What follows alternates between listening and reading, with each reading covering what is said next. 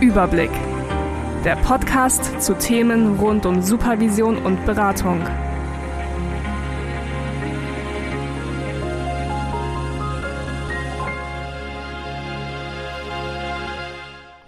Herzlich willkommen zu einer neuen Ausgabe Überblick.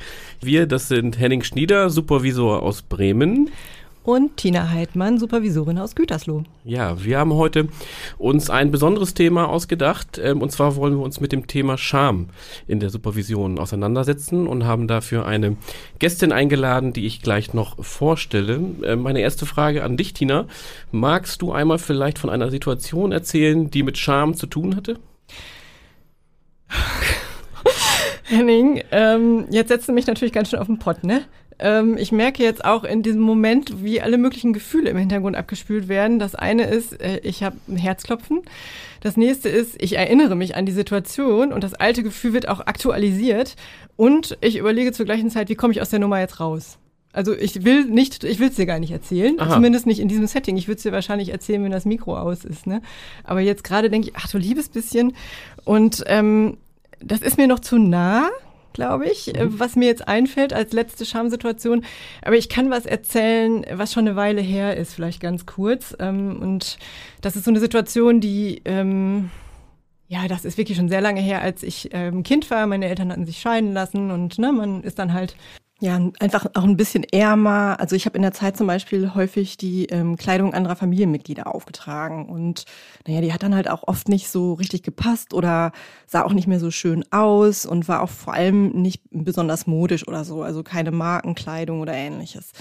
Naja, und ähm, na, dann saß ich da also in der fünften Klasse in der Umkleide der Sporthalle und wurde wegen der Kleidung und auch ähm, für das also dafür, dass ich das Schönheitsideal der 90er mit meiner sehr hellen Haut einfach nicht erfüllen konnte, dafür würde ich dann eben, wurde ich dann eben ausgelacht. Ähm, also ich fühlte mich durch die Art und Weise, wie das geschah, auch richtig erniedrigt. Und das muss auch mehr als einmal passiert sein, denn ich habe dann den Sportunterricht versucht, so oft zu schwänzen oder irgendwie zu vermeiden, ähm, wie ich halt nur konnte. Und nicht nur den Sportunterricht, sondern schließlich auch tatsächlich Sport, Sport an sich. Ich wollte einfach nicht mehr in die Situation kommen, mich für meinen Körper zu schämen. Und ich habe auch verstanden, ich muss mich nicht nur für meinen Körper schämen, sondern auch ähm, ja, also für meine Kleidung als Repräsentant der Armut meiner Familie. Und das ist total lange mhm. geblieben. Also diese, diese Situation, die hat sich so eingebrannt. Das ist lange nicht mehr so. Also ich gehe jetzt wieder anders durch die Welt. Ich kann äh, mich umziehen in Umkleideräumen, wo auch andere anwesend sind und so weiter. Aber das hat mich echt lange begleitet und total verunsichert. Und ich habe es auch ewig nicht verstanden. Ja, was, warum das so nachhaltig war. Aha, interessant. Ich könnte da jetzt direkt was auch zu erzählen zum Thema ähm, Scham und ähm, Kleidung. Ähm, ich denke dabei, ähm, um mich auch mal zu offenbaren, ähm, an eine Situation im Zusammenhang mit unserem Podcast. Und zwar habe ich ähm, natürlich auch meinem äh, Bekannten- und Freundeskreis davon erzählt und habe auch darum gebeten, sich das anzuhören und mir Feedback zu geben. Und ich habe von meinem ähm, besten Freund, den ich mal sehr schätze, weil er sehr kritisches Feedback gibt, sowohl positiv als auch negativ, ähm, wo ich mal viel lerne, ähm, hat sich das angehört und eines seiner ersten Sätze war, ja Henning, ich habe ähm, den Eindruck gehabt, also so wie du sprichst, sprichst du ja sonst gar nicht ähm, mhm. und du bist nicht authentisch. Ja, also, sehe ich gar nicht so, Henning. Ja, ähm, und es äh, hat mich total verunsichert, die, ähm, die Rückmeldung, weil ich das auch nicht so gesehen habe. Und ich hab dann, bin dann irgendwann drauf gekommen, ähm, auch bei der Vorbereitung ähm, auf dieser Folge, musste dann an Bourdieu und Herkunft denken. Mhm. Und ich habe dran gedacht, ja, der hat mich ähm, sozusagen so ein bisschen an meine Herkunft erinnert und mit dem Impli mit der impliziten Aufforderung, ähm, sprich, sprich anders, du sprichst sonst anders und mhm. nicht so, nicht so wie da. Mhm. Ja, das war so eine Assoziation, ähm, äh, die ich hatte. Ähm, weiß nicht, ob die richtig war. Ja, können wir auch mhm. vielleicht ja gleich nochmal diskutieren. Aber was mir jetzt aufgefallen ist, auch gerade wo du es gefragt hast, also Scham ist ja schon etwas, was so ein bisschen, also dieses Gefühl, was so an die Existenz geht, ne? Also wo man wo man sehr schnell so in, in seiner Selbst auch so verunsichert werden kann. Und ähm, was mir lange gefehlt hat, als ich das eben eingeleitet habe, habe ich auch gedacht, was mir lange gefehlt hat, ist irgendwie in, in, ja so Erklärungsansätze zu verstehen, was passiert mir da. Und jetzt reden wir natürlich nicht einfach nur so über, ne, jeder Mensch kennt das Gefühl der Scham. Wir reden jetzt nicht einfach nur so drüber, sondern wir wollen ja wissen, was heißt das denn für Supervisionssettings? Weil wenn wir davon ausgehen, jeder Mensch schämt sich oder kann sich schämen mhm. ähm, und auch beschämt werden, was heißt das für Supervisionssitzungen, ähm, für uns als Supervisoren, was heißt das für die Supervisanten und was heißt das für die Dynamik, die auch entstehen kann in diesen Sitzungen? Exakt, ja. Und dafür haben wir uns eine ähm, Gästin heute eingeladen. Ja, ähm, bei uns ist heute äh, Frau Dr. Gröning. Ähm, Katharina, ähm, du bist ähm, die Leitung des Studiengangs Master Supervision und Beratung an der Universität Bielefeld. Ähm, du hast lange die AG7 an der Universität Bielefeld Pädagogische Beratung geleitet. Zahlreiche Veröffentlichungen auch zum Thema Scham publiziert und wir heißen dich ganz herzlich willkommen hier heute in der Folge. Hallo Katharina. Katharina.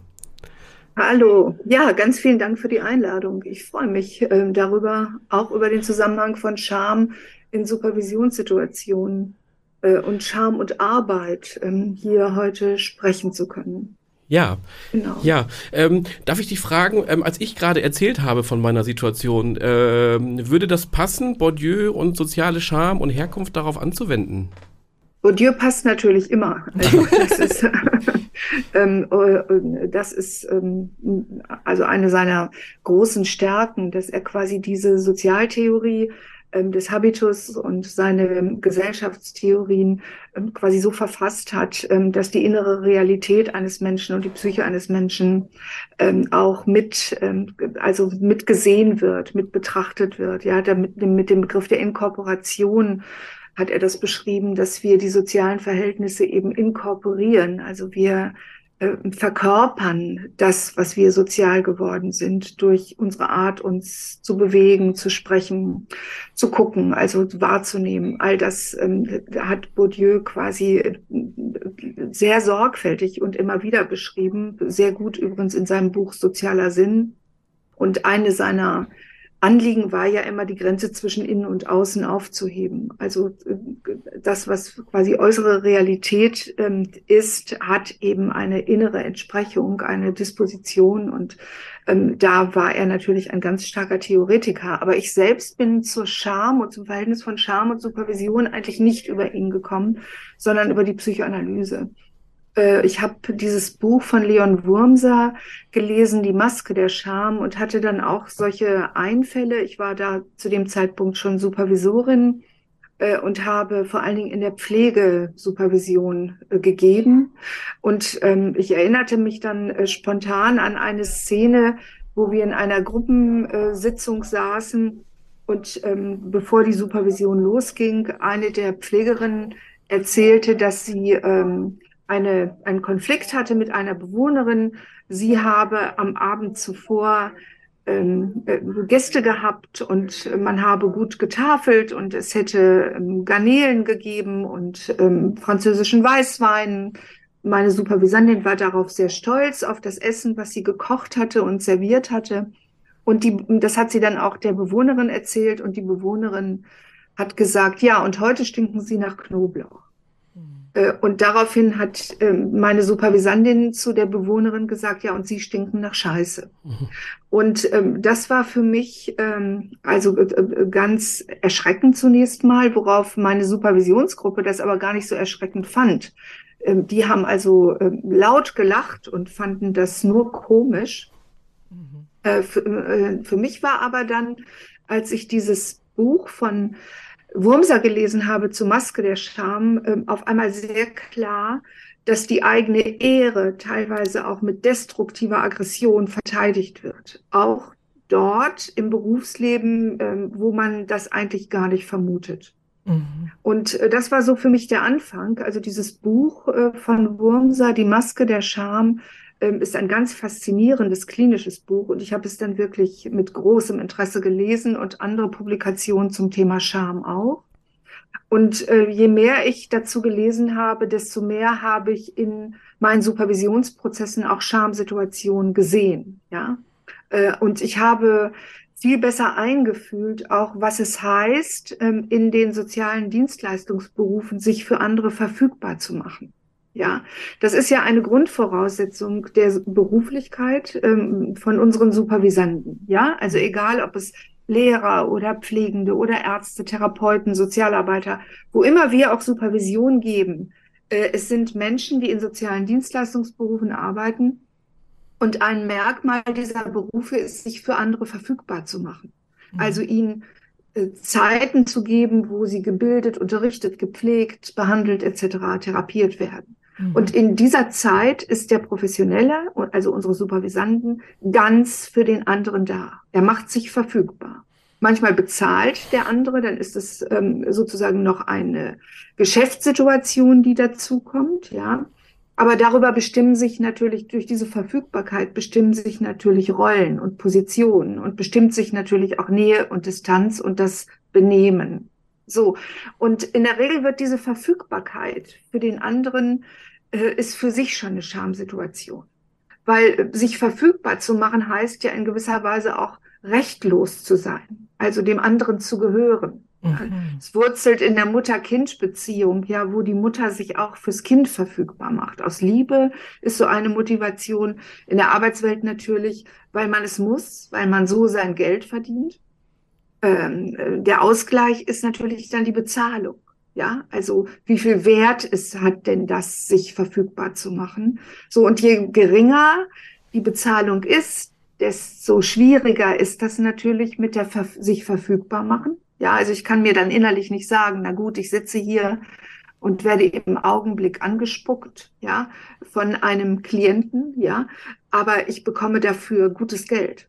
Mhm. Ja, wenn ich schlechtes Geld bekomme, ist das schwieriger zu ertragen in der Weise, dass die Schamsituation, die sowieso strukturell da ist in sozialen Dienstleistungsberufen, dass die eben durchschlagen kann. Mhm. Und das ist dann eine Grundspannung. In der Regel flüchten Leute dann aus der Situation und versuchen, die Dienstleistung dann möglichst funktional zu machen und möglichst die Arbeit durchzuziehen. Aber wir wissen ja alle von der Theorie des Arbeitsbündnisses her, dass das in sozialen Dienstleistungsberufen nicht geht. Ja. Dass neben der funktionalen Dimension jede soziale Dienstleistung auch diese sogenannte diffuse Sozialbeziehung ist. Also da, wo ich solidarisch, menschlich, freundschaftlich mit meinen Klienten umgehe. Und das gute Pflegen, das gute Bilden und so weiter und so weiter, das würde ja nicht funktionieren, wenn es nur funktional wäre. Also wenn ich nur Didaktik machen würde als Lehrer.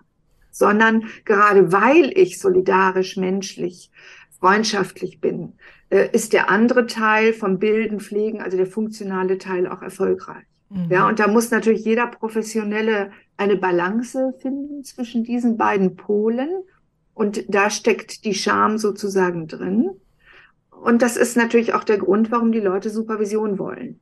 Weil sie merken, hm, ich bin zu funktional oder sie merken, ich bin zu sehr im Diffusen, ich befreunde mich fast mit meinen Klientelen. Und immer macht das auch Schamgefühle, weil es wirklich schwierig ist, diese Balance zwischen diffuser und funktionaler Sozialbeziehung zu halten und weil den sozialen Dienstleistungsberufen durch diese Anforderung an des sich verfügbar machens für den anderen, ja, ähm, eben sowieso strukturell Scham innewohnt. Mhm. Ja, die in der Regel durch Geldwert ausgeglichen wird. Also mhm. wie viel Geld bekomme ich für meine Dienstleistung, aber natürlich auch durch die Anerkennung der Klienten. Ja, wir kommen gerne, wir haben was davon. Sie sind eine gute Professionelle. Also solche, also nicht nur Geld alleine reicht dann auch nicht, sondern eben auch äh, andere Formen der Anerkennung, die ähm, äh, ja verändern dann die Scham und geben äh, den Professionen soziale Sicherheit. Mhm. Aber sonst ist sie eben überall da. Mhm. Und das habe ich damals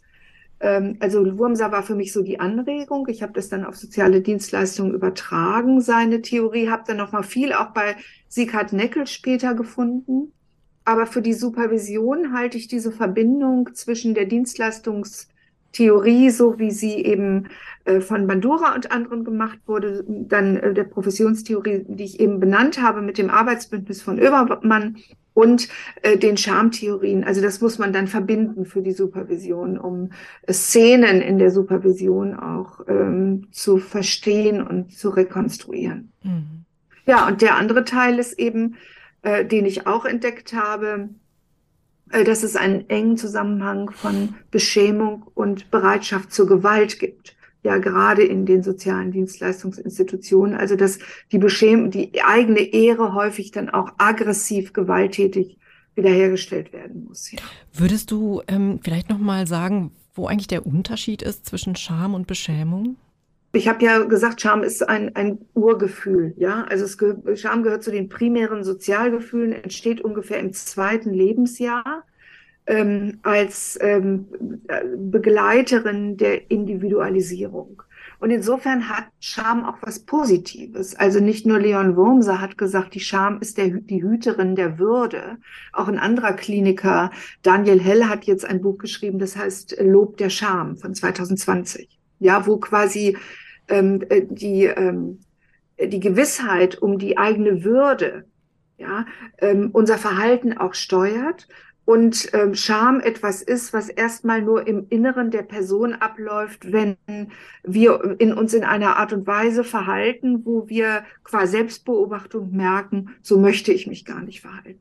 Ja, das ist also äh, äh, früh entstanden, also in frühen Formen der Gewissensbildung. Das hat mit der Individualisierung zu tun. Ich kann das jetzt ganz gut beobachten an meinen Enkeln, ja, wie diese kleinen Kinder hm, von zwei Jahren oder meist so schon ein bisschen älter, zweieinhalb bis drei, ja, wie sie verlegen werden. Ja, ich bin gestern durch ähm, eine Schrebergartensiedlung gegangen und bin da einer Kindergartenmutter begegnet. Also ich hatte gerade meine Enkel in den Kindergarten gebracht und ich bin da einer Mutter begegnet mit einem anderen Kind und habe dieses Kind begrüßt und ich merkte, wie der auf einmal eine völlige Verlegenheitsreaktion zeigte ja, also sich wegdrehte und ganz äh, und Schutz suchte bei der Mutter und ähm, keine Angst hatte, sondern verlegen war. Und eine andere kleine, äh, die mit, äh, also wenn, äh, wo ich, wenn ich meinen Enkel, der in die Schule geht, ähm, in ähm, die äh, Schule bringe, dann ist da auch immer so ein kleines Mädchen, das eine jüngere Schwester ist von einem Freund von meinem Enkel und die lässt immer die Zunge so raushängen, wenn ich sie anspreche und wenn sie sich schämt. Ja, die wird dann etwas rot und dann kommt die Zunge raus und dann sieht sie dann so ganz, also ihr entgleiten die Gesichtszüge, würde man sagen. Und sie ist noch nicht in der Lage, das ist der kleine Fritz auch nicht, sich darzustellen was ein älteres Kind schon kann, wenn es fünf Jahre alt ist oder vier, dann können die schon so eine gewisse Rollendarstellung machen. Also sie können guten Tag sagen, ohne dass ihr Blick dabei auf die Erde geht. Sie können einem in die Augen gucken, etc. Ja, das ist, ähm, und insofern äh, hat Scham so eine anthropologische Disposition, also sie entsteht eben in der frühen Kindheit. Ich selbst habe ja Kinder adoptiert und mein Jüngster, der kommt aus Afrika und ich hatte ähm, immer wieder die Erfahrung mit ihm, dass er mich nicht ansah. Und ich habe ähm, dann zu ihm gesagt, schau mich bitte an, wenn ich mit dir spreche. Also für mich war das eine Schamsituation, dass er wegguckte. Ich habe aber dann gelernt, dass in Afrika aus der Kultur, aus der er kommt, es völlig respektlos ist, als Kind einen Erwachsenen anzugucken, also dem in die Augen zu gucken, sondern der Blick fällt. Das Kind guckt auf den Boden und zeigt darüber seinen Respekt. Und das hatte er eben auch inkorporiert. Ja, also Charme ist etwas Anthropologisches. Es ist etwas Kulturspezifisches. Jede Kultur hat besondere Gesten der Scham. Und dazu gehört vor allen Dingen das, was wir mit unserem Gesicht machen, mit unseren Augen. Also den Blick zu senken, oder ähm, äh, uns zu erröten, uns abzuwenden. Das ist eine Disposition bei uns. So, eine Beschämung ist quasi das willentliche Hervorbringen im Sinne von Abwertung, ja, das willentliche Hervorbringen der Schamgefühle des anderen. Die einfachste Beschämung ist zu sagen, schämst du dich nicht. Ja. Ja, so, ja. Äh, ja, äh, das lernen Kinder ja dann auch schon früh, wofür sie sich eben schämen müssen. Also Beschämung begleitet die Erziehung, geht auch nicht anders. Der Sozialisationsprozess äh, besteht aus dosierter Besteh Beschämung. Aber mhm. das Ich des Kindes sollte immer noch stärker sein als die Schamgefühle. Und wenn das mal umgekehrt ist, sollten die Eltern oder die Erzieher dem Kind auch helfen, aus der Schamsituation wieder rauszukommen. Ja, mhm. aber Beschämung ist immer der Appell: Schäm dich.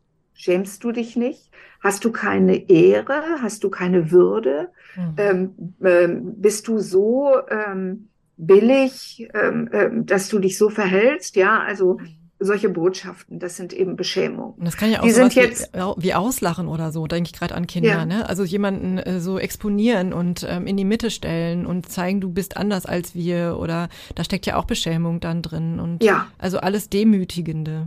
Ja, Und es sind tatsächlich äh, ziemlich sadistische und hässliche Rituale, die es in der Erziehung oder auch in Kindergruppen oder auch Erwachsenengruppen gibt, ja, so. Ähm, in der Supervision ist, äh, sind Beschämungen natürlich ähm, durch Klienten möglich, durch Vorgesetzte, durch die Organisation. Einiges hängt mit dem materiellen Wert der Arbeit zusammen, anderes eben auch äh, mit der konkreten Interaktion. Also wie werde ich geachtet, wie werde ich anerkannt? Und das ist natürlich für die Supervision, für die Arbeit, die wir leisten, ähm, schwierig, ähm, weil gerade die soziale Dienstleistungsarbeit, sagt man ja, die ist interaktionsintensiv, ja. Sie kann nicht gelagert werden, also sie wird sofort konsumiert, ja. Und das ist sicherlich schon jeden Profession passiert, dass man denkt, man hat gute Arbeit geleistet und hinterher sagt, kriegt man schlechtes Feedback. Ja. Und man kann es aber nicht festhalten und sagen, wieso, ich habe doch alles gemacht, was im Qualitätshandbuch steht, ja, mhm. weil ähm, die Dienstleistung konsumiert ist. Ja, es ist dann eben sehr schwierig äh, zu sagen, ähm, das hat jetzt keine Grundlage, der Vorwurf, ja. Und manchmal ist es dann auch diffus, ne? Also wenn jemand sich schämt oder beschämt wurde, auch vielleicht unabsichtlich von einer Person, das ist ja dann, das kann ja dann auch eine sehr diffuse Rückmeldung sein. Es muss ja dann noch mhm. nicht mal konkret sein. Und was mache ich dann damit als Professionelle? Genau, das sind dann immer wieder Anlässe für Supervision. Manchmal sind Schamsituationen in Supervisionsprozessen auch offensichtlich. Das wissen wir aus dem Studium. Also sexuelle Beschämung kommt häufig vor in der professionellen Praxis, gerade gegenüber Frauen als, ähm, als Erwerbstätige. Mhm. Ähm, und ähm, äh, die, ähm, also die Bestimmung des Verhältnisses von Nähe und Distanz ist ja etwas, was in der, so in der sozialen Dienstleistungsarbeit ausgehandelt werden muss. Also in der sozialen Arbeit, in der Pflege, wie nah komme ich meinem Klienten, wie viel auch körperliche Distanz ähm, äh, ist denn sinnvoll oder auch körperliche Nähe. Und solche Situationen können immer wieder kippen. Äh, und immer wieder ist in Supervision eben auch äh, Gegenstand tatsächlich ähm, sexuelle Beschämungen, also Beschämungen äh, über, über die, also körperliche Beschämungen. Die Körperscham ist ja eine eigene Kategorie und andere Formen der Übergriffe, die eben Schamgefühle auslösen. Mhm. Du hast gerade gesagt, Körperscham ist eine eigene Kategorie. Ähm, was sind die anderen? Naja, also die, die Schamtheorie ähm, kennt die seelische Scham, ja. Das ist, äh, wenn wir uns minderwertig äh, fühlen, also wenn wir quasi als psychisch beschämt werden, ja. Also dieses ähm, Gefühl von Wertlosigkeit, das ist etwas auch, was in der frühen Kindheit wirklich eine Rolle spielt und Kinder, die ähm, ähm beschämende Situationen haben, weil sie von, von ihrem Ich-Ideal dauernd überfordert werden, können eben starke Minderwertigkeitsgefühle entwickeln und eine Disposition eben zur seelischen Scham, also zum Gefühl, wertlos zu sein. Also die, so. Die Körperscham ist so, dass unsere, unser Körper ja, sagt Mary Douglas, die Kulturanthropologin ähm, äh, symbolisch zweigeteilt ist. Also wir haben einen Körper, der der Gesellschaft zugewandt ist, ja, einen hohen Sozialkörper, ja, wo der ähm, Distinktion und Stolz und Ehre und einen hohen Stil, einen erhabenen Stil, sagt sie, repräsentiert. Und wir haben den anderen Teil, den naturhaften Körper, wo wir schmutzig sind. Und ähm, äh, der aus der Reihe tanzt und den Körper, den wir nicht beherrschen. So, und je nachdem, also das ist lebensphasenmäßig natürlich auch unterschiedlich, ja. Ich kann einem anderen meinen schmutzigen Körper aufdrängen, ja, indem ich mich nicht wasche zum Beispiel oder nicht pflege, äh, äh, entwickle ich gegenüber dem anderen äh, ein hohes Schampotenzial, ja. Ähm, ich kann ähm, äh, quasi mich entblößen, also den Naturkörper zeigen und darüber beim anderen eben Schamgefühle hervorrufen, also ihn beschämen. So. Umgekehrt ist aber auch der kalte Körper, also der nur distinktive Körper, der dem anderen zeigt, du bist nur Naturkörper und wie siehst du aus, hat ein hohes Schampotenzial, ja. Also in der Regel ist es ja so, dass wir den Naturkörper verstecken und es gibt Lebensphasen und Lebenssituationen, wo wir das eigentlich nicht mehr können. Also in der Krankheit zum Beispiel, in existenziellen Situation, ähm, ja, oder es gibt Körperprozesse, die einfach äh, kulturell als beschämend gelten. Die Menstruation ist so etwas, ja. So. Und also das ähm, haben wir alle gelernt, äh, uns für unseren Naturkörper zu schämen. Und das ist natürlich äh, insbesondere im Kontext von Behinderung, von Alter, äh, und von anderen Einschränkungen, also ein groß, ein riesig großes Thema, ja. ja. Sich hässlich zu fühlen, sich entstellt äh, zu fühlen, ähm, sich äh, blöd äh, zu fühlen, blöde, ja, äh, und also für seinen Körper, für die eigene körperliche Existenz, sich dafür zu schämen. Mhm. Ja. Mhm. So. Ich habe äh, eine Situation, die mir einfällt, war aus unserem Studiengang, ähm, wo eine Studentin, die äh, Psychologin ist und in einer großen Behinderteneinrichtung arbeitet, äh, in der äh, erzählt hat über ihren Supervisionsprozess, dass sie äh, eine junge Praktikantin begleitet, äh, die äh, im Supervisionsprozess erzählt hat, dass ein Bewohner sich in sie verliebt hat. Ja, und ähm, also geradezu leidenschaftlich und völlig entgrenzt in diese Praktikantin verliebt hat. Und wir konnten dann eben auch herausarbeiten, dass dieser diese starke Verliebtheit, dieser sehnliche Wunsch, äh, diese Frau äh, zu heiraten, ja, damit zu tun hat, mit der eigenen Körperscham umzugehen. Also wenn die mich liebt, dann kann meine Behinderung, kann mein Körper nicht so sein, wie ich selber glaube, äh, wie mhm. ich aussehe. Mhm. Ja, also das war und äh, die Studentin von uns, also diese Psychologin, erzählte, dass diese Problematik in der Behinderteneinrichtung und in, auch in anderen Behinderteneinrichtungen, die sie kennt, eine riesige strukturelle Problematik ist. Dass viele der Menschen mit Behinderungen so inkorporiert haben, dass ihre Körper minderwertig sind, hässlich sind, entstellt sind, dass sie deshalb gar nicht dazugehören zur Gesellschaft und niemand anderem unter die Augen treten, beziehungsweise überhaupt Gefühle entwickeln dürfen, dass das so inkorporiert ist, dass dann häufig so ganz verzweifelte Liebesgefühle äh, die gesamte Sehnsucht ähm, repräsentieren, diese Schranke zu überwinden. Mhm. Ja, und über ähm, eine geglückte Liebe dann zu mehr Respekt für die eigene Person zu kommen, mhm. zu mehr so Achtung für die eigene Person ja, zu kommen. So wie zugehörig werden darüber, mhm. stellvertretend ja. zugehörig werden. Mhm. Ah, interessant.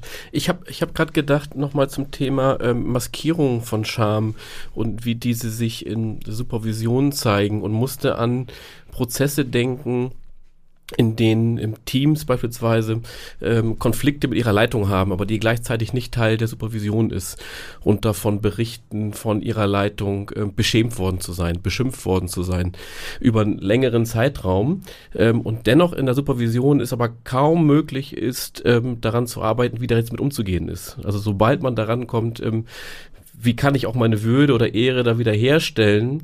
Ähm, oftmals sowas kommt, ja, das ist jetzt halt so ähm, und es war jetzt auch lange Zeit ruhig ähm, und ähm, da kann ich eh nichts ändern und der oder die ändert sich sowieso nicht. Sind das auch Schammaskierungen? Und wie wäre dann... Ja, aber ja, auch Strafangst. Ne? Mhm. Ja. Ja. ja. Ähm, und das erlebe ich so als ganz, ganz schwierig, ähm, das ein Stück weit ähm, aufzubrechen und überhaupt zur Sprache zu bringen, was auch gegenseitige ähm, Beschämungen und gerade auch, wenn ich von Leitung auch, also ich hatte das in der Supervision, die wurden wirklich beleidigt von, ähm, von ihrer Leitung, ja. Ähm, aber alle sitzen bleiben, ja. Ähm, und auch noch, wenn der Betriebsrat sagt, jo, stehen Sie auf und gehen Sie dann, ja, das ist kein Problem, das dürfen Sie. Trotzdem alle sitzen bleiben ähm, und sich diesen Beleidigungen ähm, aussetzen. Ja, das, ähm, also man kann natürlich bestimmte Gegengifte dann setzen und erstmal deutlich machen, für mich sind sie, aber ich sehe sie als Supervisor anders. Ich sehe ihren Wert. Ja. Und ich achte, ich, also man kann sozusagen es nicht ungeschehen machen, was die Leitung da tut, sondern man kann äh, einen Gegenhorizont setzen. Mhm. Sagen, also das möchte, ich möchte jetzt hier ähm, nochmal betonen, dass ich sie anders erlebe, hier mhm. in meinem Setting. Ich finde das nicht, was äh, die Leitung, finde das nicht richtig, was die Leitung mit ihnen macht, sowieso mhm. nicht richtig, aber ich finde auch, ist auch inhaltlich falsch. Also ja. die Beurteilung, ja. die inhaltliche Beurteilung ist falsch. Aha, so. du würdest dann, wenn ich das kurz verstehe, Katharina, also schon wichtig finden, sich auch eindeutig dann zu positionieren und auf die Seite der Supervisandinnen ja. zu stellen, ja? ja? Ja, für mich haben sie einen Wert. Für mich hat ihre Arbeit einen Wert. Für mich hat es einen Wert, wenn sie lange am, Be am Bett der Bewohnerin sitzen ja. und mit ihr sprechen. Das hat für mich einen Wert. Also dieses, ähm, diese Gegenhorizonte sich dann auch äh, äh, zu trauen und zu sagen, okay, ich weiß, dass das hier in der Institution nicht gern gesehen wird. Häufig geht es ja um solche Sachen, wie schnell bin ich in meiner Arbeit, Exakt, wie produktiv ja. und so weiter, äh, wie viel Zeit verliere ich. Also das, und das ist diese, wenn man um diese Beidseitigkeit weiß, funktionale versus diffuse Sozialbeziehung, dann weiß man eben, dass soziale Dienstleistung Zeit braucht, bis man den Menschen erreicht und äh, bis der mitmacht, ja, so. Mhm. Äh, und ähm, da äh, denke ich, ist es immer wichtig, ein Gegengewicht zu setzen und zu sagen, ich sehe es nicht so. Es ist natürlich Vielleicht kann, trotzdem auch mächtig, denn was da drin steckt, gerade wie du gesagt hast, Katharina, denn ähm, ähm, es ist ja auch subtil da drin, sie machen ihre Arbeit nicht gut, sie machen ihre Arbeit nicht richtig. Das wird ja gleichzeitig vermittelt. Also man, man macht dann andere Sachen nicht oder nicht schnell genug und dann sitzt man da zu lange am Bett rum und das ist eben nicht so wertvoll, wie andere Dinge zu tun und man macht seine Arbeit eben nicht richtig. Und ähm, ich habe gerade so überlegt, kann dann auch sowas wie ein Schuldgefühl entstehen, also dass man sich ähm, schuldig macht, die Arbeit nicht gut zu machen oder sowas ähnliches. Ist das auch damit drin? Also Schuldgefühle sind möglich, es sind aber auch Abhängigkeitsgefühle. Also dieses, ähm, das hat ja sehr stark zugenommen in den letzten 30 Jahren, dass ähm, selbst wenn der Betriebsrat sagt, sie müssen sich das nicht bieten lassen, sie können aufstehen und sie können gehen, es ungeheuer viel ähm, innere Autonomie kostet und Kraft, äh, das dann auch zu tun. Also die Sicherheit zu haben, selbst wenn ich jetzt hier was entgegensetze, mir passiert nichts. Mhm. Mir wird nichts passieren. So, und äh, viele Menschen sind eben auch in der Supervision, die sprechen das erstmal aus, aber bis die dann in der Lage sind, ähm, darüber, also da auch was entgegenzusetzen, ähm, äh, müssen sie ein Gefühl für ihre Würde eben sich wieder erarbeitet haben. Und Supervision ist ja so ein Ort, äh, wo sie das auch äh, tun. Also normalerweise, sage ich mal, die üblichen äh, Reaktionen, die ich kenne, also das, was ich auch von Supervisanten kenne. Also ich hatte eine äh, Supervisorin, die war leitende Krankenschwester, die ist mit einem äußerst cholerischen Chefarzt ständig konfrontiert gewesen, der auch immer alle angepöbelt hat. Und dem hat sie dann äh, gesagt, mäßigen Sie sich, mäßigen Sie sich. Ähm, mäßigen Sie Ihren Ton, ja. Also sie hat ähm, dann äh, zu ihm gesprochen und Grenzen aufgezeigt. Ähm, davon hat er sich nicht unbedingt äh, zu beeindrucken lassen. Sie ist dann tatsächlich aber rausgegangen. Aber dieses, also es ist schwer, einfach rauszugehen, aber mhm. erstmal zu sagen, mäßigen Sie Ihren Ton. Das mhm. ist, der Ton ist nicht in Ordnung, ja, so. Äh, oder nicht in diesem Ton, ja. Äh, das sind ähm, Grenzen, die auch erstmal gesteckt werden müssen. Und damit ist ja auch schon die, die, Würde so markiert, ne? Also hier, ähm, bis hierhin dürfen sie gehen und näher dürfen sie an mich aber eigentlich auch nicht ran. Und damit habe ich ja dann auch, also weil du eben sagtest, Scham ist die Hüterin der Würde. Ähm, ja. Ja. Ja. Und das zielt ja auch auf die, auf die Würde. Es zielt auf, es zielt auf, beziehungsweise auf die Ehre, nicht? Also es, ähm, solche Pöbeleien, also nach dem Motto vor Niedrigstehenden muss ich mich nicht benehmen, ja, so, das hat, ist ein Zitat von Sigard Neckel aus seinem Buch, äh, Status und Charme, der sagt eben, ähm, dass es in vordemokratischen Gesellschaften so war, ähm, dass der Adel sich äußerst schamlos aufgeführt hat gegenüber ähm, dem Bürgertum beziehungsweise gegenüber der, der breiten Masse, also denen er äh, quasi vorgesetzt war oder die er eben beherrschte. Und diese Schamlosigkeiten haben wir in vielen äh, Institutionen. Davon wird in der Supervision immer wieder berichtet. Ich hatte gestern Supervision und da hat eine Supervisandin berichtet, äh, wie einer ihrer Vorgesetzten sich zu Karneval öffentlich besoffen hat, ja, also und mhm. äh, dort ähm, äh, völlig triebhaft ähm, ausgelassen rumagiert hat. Also eigentlich würde man sagen, mit der Positionsrolle ähm, eines, einer Führungskraft nicht vereinbar, ja. mäßigen sie sich, ja. Aber bei manchen gilt, und das hat eben auch zugenommen bei den Eliten, ähm, jetzt ähm, so etwas wie, ich muss mich nicht mehr nehmen. Ich habe Macht, ja. Mhm. Ich bin äh, Leitung, ich bin Führung äh, und deshalb muss ich mich nicht benehmen, weil ich Macht habe. Und das ist eigentlich etwas, was vordemokratisch ist. Also was Sieghard Neckel qualifiziert, von Niedrigstehenden muss ich mich nicht benehmen. Wer Macht hat, braucht keine ähm, kein gutes Benehmen. Gutes Benehmen ist etwas für die, die aufsteigen wollen. Mhm. Also deshalb haben die, die Macht haben, haben das nicht weil äh, sie sich vor den Niedrigstehenden nicht benehmen müssen. Und die ganz unten sind, also ähm, unter der Grenze der Respektabilität, die haben das auch nicht, weil sie nie glauben, mal respektiert zu werden. Und da ist Schamlosigkeit, also das öffentliche Urinieren, das öffentliche Spucken, äh, das, die unflätige Worte, beschämende Worte und so ist dort auch sehr verbreitet. Also ganz unten und ganz oben herrscht Schamlosigkeit nach dem Motto, ich muss mich hier nicht benehmen. Aha, ich muss. Und das die, macht die Arbeit auch schwer. Ja. Nicht? Mit, mit Obdachlosen ja. und so. Ja, das ja. macht die, macht das, das, macht die Sache schwer. Aber es gibt ja auch Kinder, entschuldige Henning, aber es gibt ja. auch Kinder, die das ganz gezielt nutzen. Äh, also dann ganz, ganz laut röpsen oder ähm, pupsen und sich da total witzig finden oder auch ähm, diese, diese Form der Erniedrigung gegenseitig total ausleben ähm, das kriege ich jetzt noch nicht so, so richtig zueinander. Also ähm, wenn man sich das mit oben und unten so anschaut. Oder geht es darum, dass die jetzt quasi erst noch dabei sind, ähm, ähm, in dieser Phase des sich Findens und der Identitätsfindung ähm, also das ist sowieso, das ist ja eine extrem schamhaftete Phase im Leben. Also meine Güte, da erinnere ich mich noch dran, das ist ja schrecklich. Also man schämt sich ja für alles quasi. Und ähm, man ist ja immer da drin, in dieser Situation auch was zu lernen. Man kann ja noch nichts irgendwie so richtig. Also das ist ja auch schon was Schamhaftes, finde ich, nicht so richtig zu können und immer wieder Neuem ausgesetzt zu sein. Und dann, ähm, also das damit zu kompensieren, habe ich gerade gedacht, dass man dann an anderen Stellen, weil den Körper beherrschen die ja schon in der Regel, ähm, das dann aber so, so über, also über die Gebühr ähm, dann ähm, ja schamlos ähm, diese Körpergeschichten auch ausleben. Also besonders damit ähm, also das besonders exponieren, also Schamgefühl ist ja auch etwas, ich exponiere mich oder bin exponiert, da, da geht's ja drum. Ich werde gesehen, etwas wird gesehen, was ich nicht will, dass gesehen wird. Und ähm, vielleicht lenkt das dann ab. Ich habe gerade so an die Masken der Scham gedacht, was du eben ja auch erwähnt hast. Also maskiere ich äh, als Jugendlicher vielleicht auch mit so einem besonders schamhaften Verhalten ähm, andere Teile, die dann dadurch nicht so gesehen werden. Zum Beispiel, ja. Also das ist jetzt ähm, etwas, was Wurmse auch gesagt hat und was du jetzt ganz gut rekonstruiert hast, ja. Das, ähm, ähm, also Provoka es geht ja um Provokation und es geht äh, darum, seinen Körper auch einzusetzen, um andere zu beschämen und äh, darüber auch Distanz herzustellen, ja. Also Jugendliche, die das tun, ähm, merken, spüren allein an der körperlichen Reaktion, zum Beispiel ihrer Lehrer, dass die Lehrer anfangen, sie zu vermeiden. Mhm. Ja, das ist, also sie schaffen sich Luft. Sie verschaffen sich Luft. Ähm, und das entdecken sie äh, mit zwölf oder so, dass das so geht.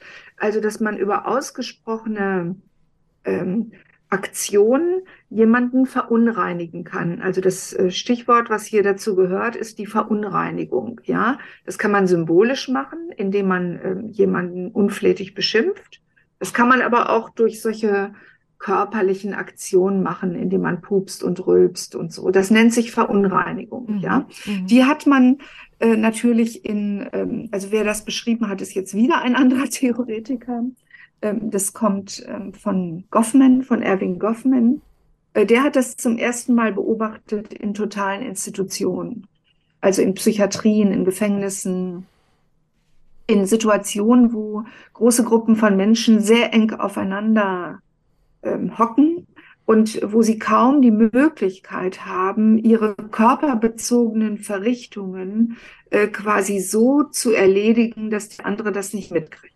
Also so äh, quasi äh, schamvoll zu erledigen, sondern sie sind quasi in großen Gruppen zusammen und die anderen, äh, weil es zu wenig Toiletten gibt, äh, weil es ähm, äh, große Räume gibt, wo alle miteinander essen, wo man die gleiche Kleidung trägt, etc. etc. Ja, also solche ähm, äh, Erfahrungen hat Goffman zugrunde gelegt und hat eben ähm, gesagt, dass kulturell macht das was mit Menschen.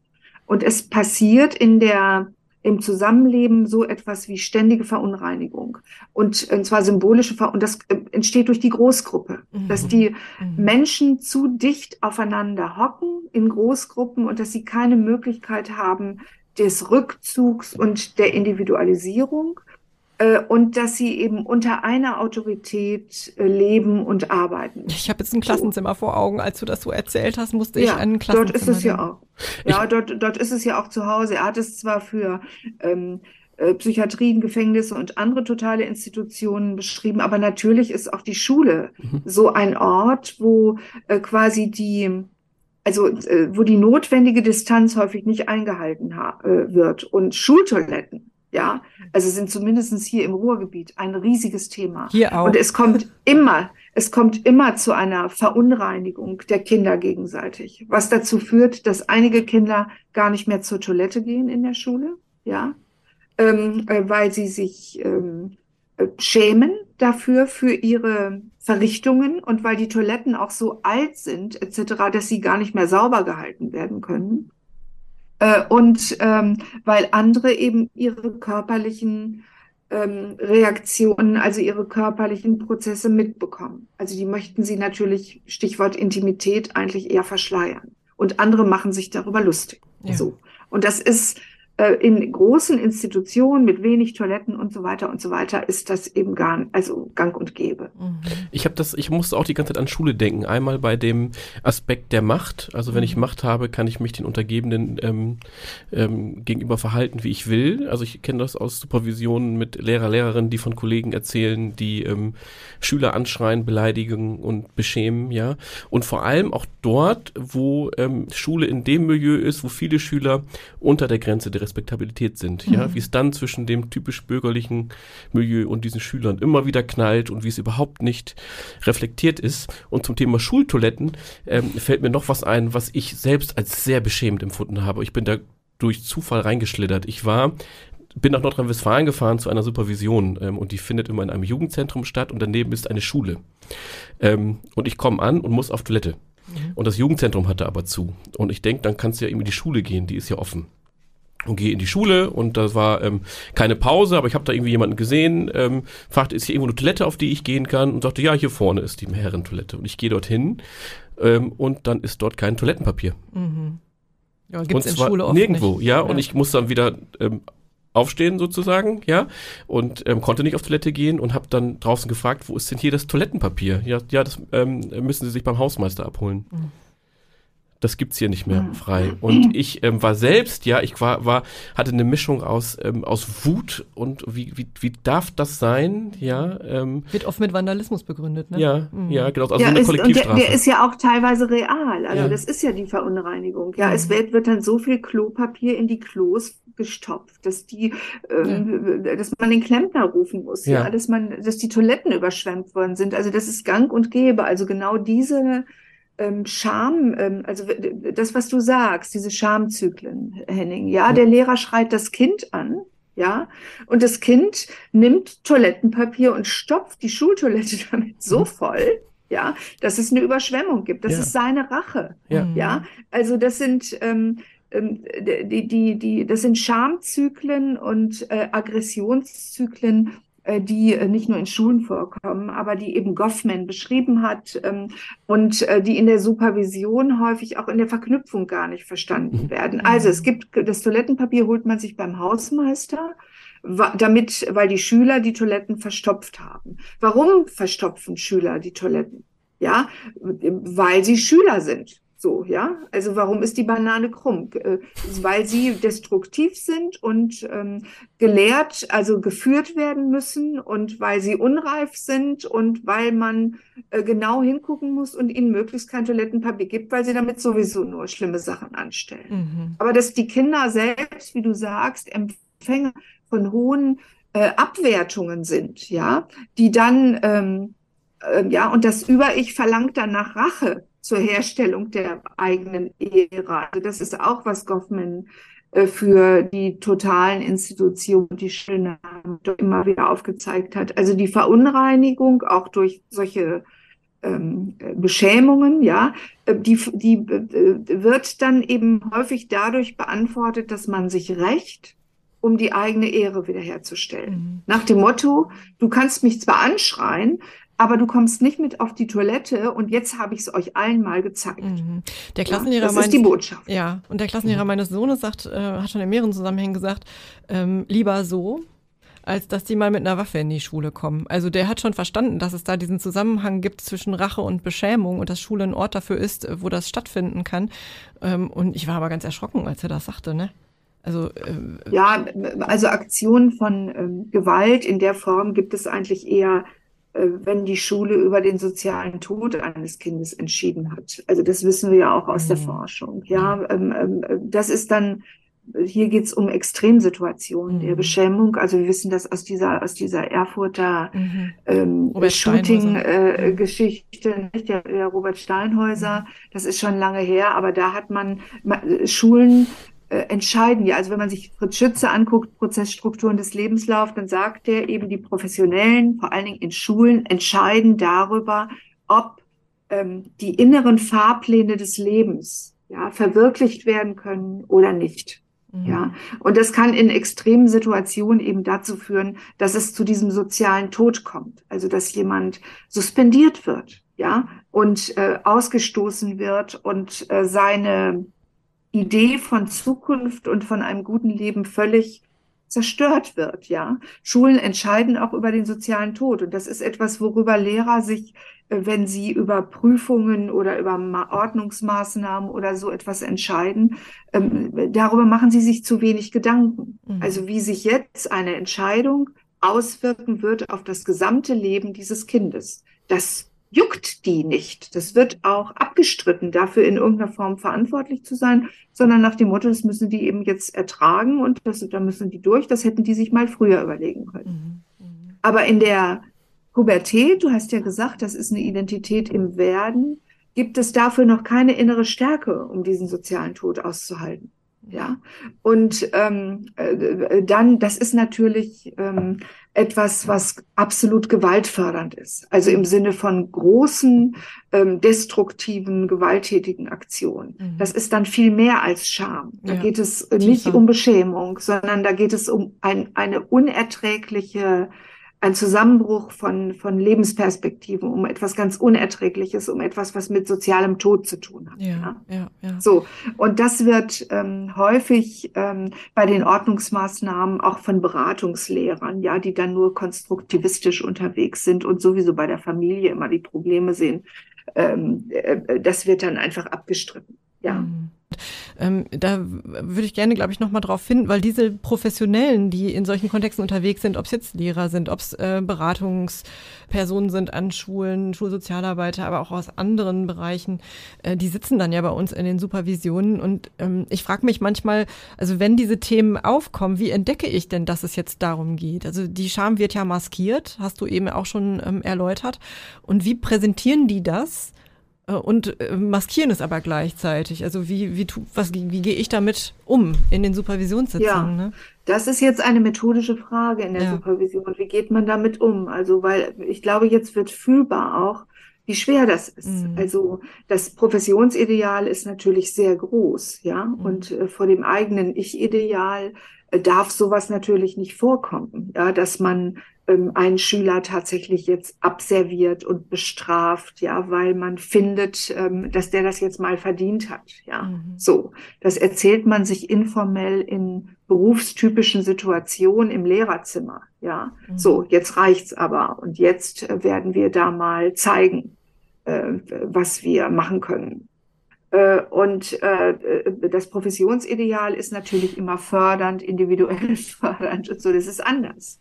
Und in dem mhm. Moment, wo ähm, solche Situationen dann öffentlich in der Supervision zur Sprache kommen, ähm, ist die Frage, was sagt das Professionsideal?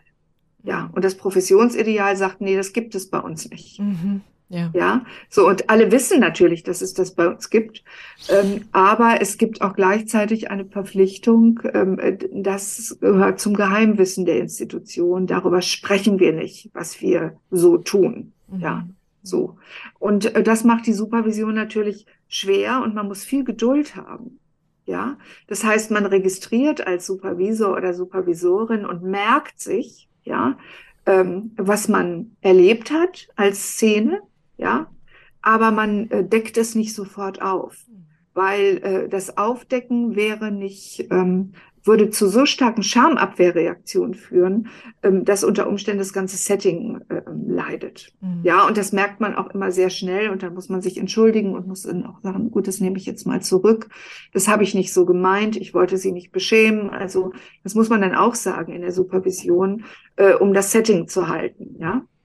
Was du beschreibst, ist ja im Grunde ein, ein taktvolles Umgehen dann in mhm. der Situation. Also ein, ein, Takt im Sinne von ähm, schauen, wo, wo ist auch die Grenze der anderen Person und wie, wie, ähm, also so ein bisschen ist es äh, etwas Rumeierndes im Sinne von, wie weit darf ich jetzt hier gehen, wie nah kann ich ran und wo ist aber auch, ähm, äh, also wo wird es brenzlig für die andere Person und wo nehme ich mich zurück? Also dafür so einen Blick auch zu entwickeln.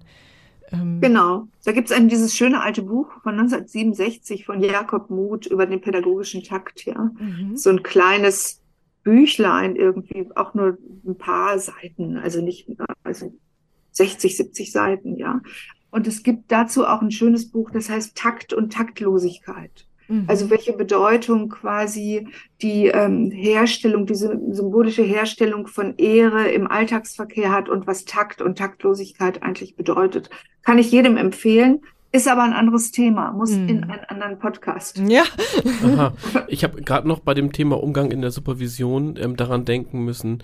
Ähm, dort sitzen ja auch noch die Supervisandinnen, die ähm, das an der Institution schon erkannt haben. Neue Lehrkräfte zum Beispiel und die drohen daran kaputt zu gehen, weil sie so nicht arbeiten möchten. Also die mitbekommen, wie die Schülerinnen beschämt werden, wie, wie sie durch Ordnungsmaßnahmen möglicherweise den sozialen Tod sterben und ganz verzweifelt sind ähm, schon schon am Beginn ihres Berufslebens, ja, und mit ganz anderen Idealen reingekommen sind, dann bekommt ja die Gruppensituation ja nochmal möglicherweise eine ganz andere Dynamik. Was kann ich da überhaupt noch sagen? Frage ich mich gerade als Supervisor, Supervisorin, ja?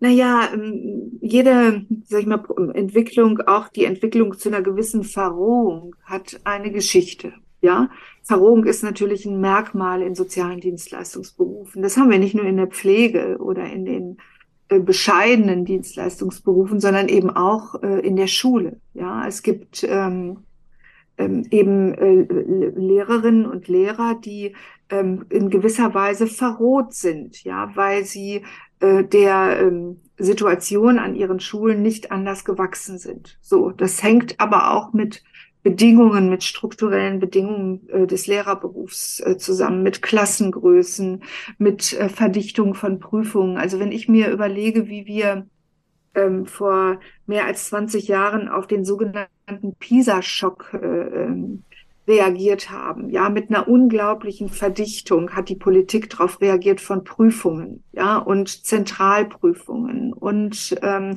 gleichzeitig individuelle Förderung. Also was man von Lehrern auch rein jetzt funktional verlangt, als äh, Fachleute, als Experten, als funktionale Experten. Und gleichzeitig hat sich die Bevölkerung völlig verändert durch Migration und äh, durch äh, Modernisierungsprozesse.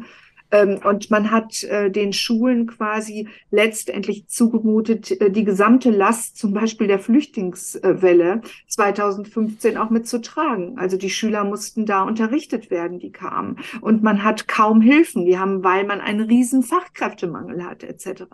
Also da gibt es natürlich ähm, auch Lehrer, die sich eine dicke Haut haben wachsen lassen. Ja, mhm. und die eben so durch ihren Alltag äh, kommen, weil sie sich in einer Notwehrsituation empfinden. Andere, die taktvoller sind und äh, feinfühliger, äh, wollen ähm, äh, quasi alles tun, tun auch alles, um den Schülern gerecht zu werden und irgendwie unter den gegebenen Bedingungen auch individuell zu sehen und guten Unterricht zu machen etc. Es hilft aber nichts. Also man muss einfach konstatieren, dass es gut gewesen, dass es gut wäre, wenn wir die Bildungsreform der 1970er Jahren mit ihren Ideen äh, wieder auflegen würden und sagen, wir brauchen hohe Professionen mhm. in den Schulen. Ja, und das, was ich jetzt sehe, ja, es sind letztendlich doch sehr faule Kompromisse. Ja, also man macht ein multiprofessionelles Team, ja, aber es ist im Prinzip doch völlig klar, dass dort keine ausgebildeten Psychologen sind vor Ort, dass dort keine ausgebildeten Erziehungswissenschaftler sind vor Ort, sondern haben wir nicht noch eine Erzieherin, die nicht mehr im Kindergarten arbeiten will und die dann zum multiprofessionellen Team kommt oder ein Handwerker mit pädagogischer Eignung, ja? Also da werden ja teilweise ähm, sehr bescheidene Berufe für hochanspruchsvolle Kriseninterventionen äh, genutzt und ähm, ähm, es gibt immer noch viel zu wenig Sozialarbeiter. Also dieser Begriff der sozialpädagogischen Fachkraft, ja, ähm, äh, der lässt sich ja unendlich dehnen. Und das bedeutet natürlich, dass dann Leute in Krisenherde kommen, wie so eine Schule, die von ihrem Studium erstmal gar keins haben und die von ihrem Wissen viel zu wenig äh, Wissen und Kompetenz haben können, um mit der Situation auch nur einigermaßen angemessen und verstehend umzugehen. Mhm. Ja, ja? das ist ähm, letztendlich, also wenn ich mir noch, wenn ich mich noch erinnere an Kurt Aurin und was der damals 1970 gesagt hat, was Schulen eigentlich bräuchten an, an Personal neben äh, Lehrkräften ja, und äh, wie ähm, Schulen im, äh, Modernisi einem, im Modernisierungsprozess ausgestattet werden müssen. Er hat gesagt, es muss an jeder Schule ein Schulpsychologe sein. Es muss an jeder Schule müssen Fachkräfte, erziehungswissenschaftliche Fachkräfte sein. Ja, es müssen an jeder Schule Schulsozialarbeiter sein, aber keine Erzieher und keine ähm, Handwerker ja, ähm, äh, für pädagogische Aufgaben. Ja, und das ist ähnlich wie bei der frühkindlichen Betreuung mit der Tagesmutter. Ja, ähm, der Gesetzgeber sieht, es ist ein enormer Bedarf, aber man guckt eben, dass man das mit bescheidenen Berufen regelt. Ja, und die sind ähm, dann auch wieder schamdynamisch äh, besonders in den Fokus zu nehmen. Aha. Katharina. Ja, das ist seit den 90er Jahren die, äh, das hohe Lied der Politik, dass das alles mit äh, einem guten Herz und fleißigen Händen und schnellen Füßen ja. ähm, auch zu leisten ist. Also mhm. dieses Bescheidenmachen der sozialen Dienstleistungsarbeit. Mhm. Ja, Katharina, im Angesicht der Zeit, ich habe eine, eine letzte Frage zum Thema Scham, ähm, die mir gerade in den Sinn gekommen ist, und zwar für beginnende SupervisorInnen, ja, die also beginnen mit Supervision. Wie äh, konstatiert sich da bei dem Supervisor, bei der Supervisorin selbst möglicherweise Scham zu Beginn der Supervisionskarriere? Ähm, ja, die Scham sind, die Scham, die Schamgefühle von Berufsanfängern in der Supervision sind riesig. Ja, sie sind riesig. Mhm. Ja, weil vieles wird aufgrund des Erfahrungsmangels eben noch nicht so richtig verstanden oder nicht schnell genug verstanden. Man braucht dann weiterhin eine Balint-Gruppe und eine Lehrsupervision und diese Dinge. Und ähm, es passieren einem auch Kunstfehler. Die passieren aber auch alten Hasen. Also, aber die passieren Anfängern natürlich.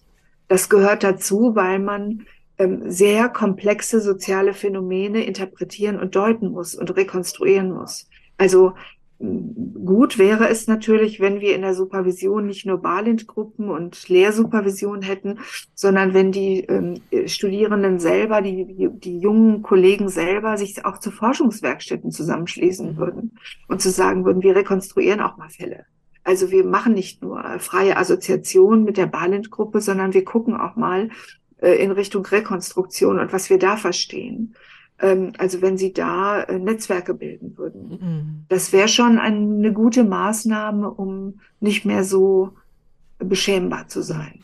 Aber erstmal muss man da durch. Ja. ja, ja du sprichst auch das Professionswissen an an der Stelle und sagst, eigentlich mhm. müssen wir das nutzen. Wir müssen also, wir müssen es mehr ähm, nutzen, um auch Prozesse zu verstehen. Und das ist ja auch ein bisschen, wir sind ja auch ein bisschen vereinzelt oft, ne? Wenn wir uns nicht einer Ballengruppe anschließen, wir müssen es ja nicht. Wir kriegen ja keine Punkte wie die Psychotherapeuten oder ähnliches, sondern es ist immer eine persönliche Entscheidung, mache ich das oder nicht.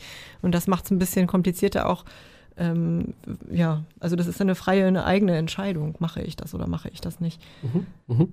Eine gute Idee ist auch einen Podcast zusammen zu machen, Richtig? um sich auszutauschen. Ja, gemeinsam. Ich ja, ich habe zum Thema Rekonstruktion fällt mir gerade noch ein. Ich bin angefangen in meinen Supervisionsprozessen. Ich lege mir zu jedem Supervisionsprozess einen Zeitstrahl an mhm. und notiere mir Themen, Teilnehmende, äh, Besonderheiten in der Gegenübertragung und so weiter, besondere Einfälle ähm, und nutze die am Ende des Jahres nochmal ähm, einmal für mich regelmäßig regelmäßig, aber auch mit dem Team. Also wenn wir die Supervision auswerten. Mhm. So, das ist mir gerade noch eingefallen. Ja, Katharina, wir sind schon am Ende. Ja, ähm, ja. sind wir. Ja, wir, wir, danken dir für deine, für deine Ausführungen, Tina. Ich danke dir. Ich, wir danken ja. dem Team Medienpraxis an dieser Stelle. Allen Zuhörenden, wie immer, freuen wir uns über kritisches Feedback und freuen uns auf das nächste Mal. Wir freuen uns auch über ähm, nicht kritisches Feedback. Also alle Rückmeldungen sind ähm, immer willkommen und wenn jemand noch etwas beitragen möchte, wenn jemandem noch etwas einfällt zu einem der Themen, die wir bearbeitet haben und da noch etwas beitragen möchte, wir nehmen das gerne auf in den folgenden Folgen. Also schreibt uns an unter kontakt überblick-podcast.de und Überblick mit UE und wir, ähm, ja, wir freuen uns über Rückmeldungen. Katharina, herzlichen Dank, dass du dir die Zeit genommen hast, dass du uns dein Wissen zur Verfügung gestellt hast. Ja, habe ich gerne getan. Ich wünsche euch was. Tschüss. Bis dahin. Tschüss.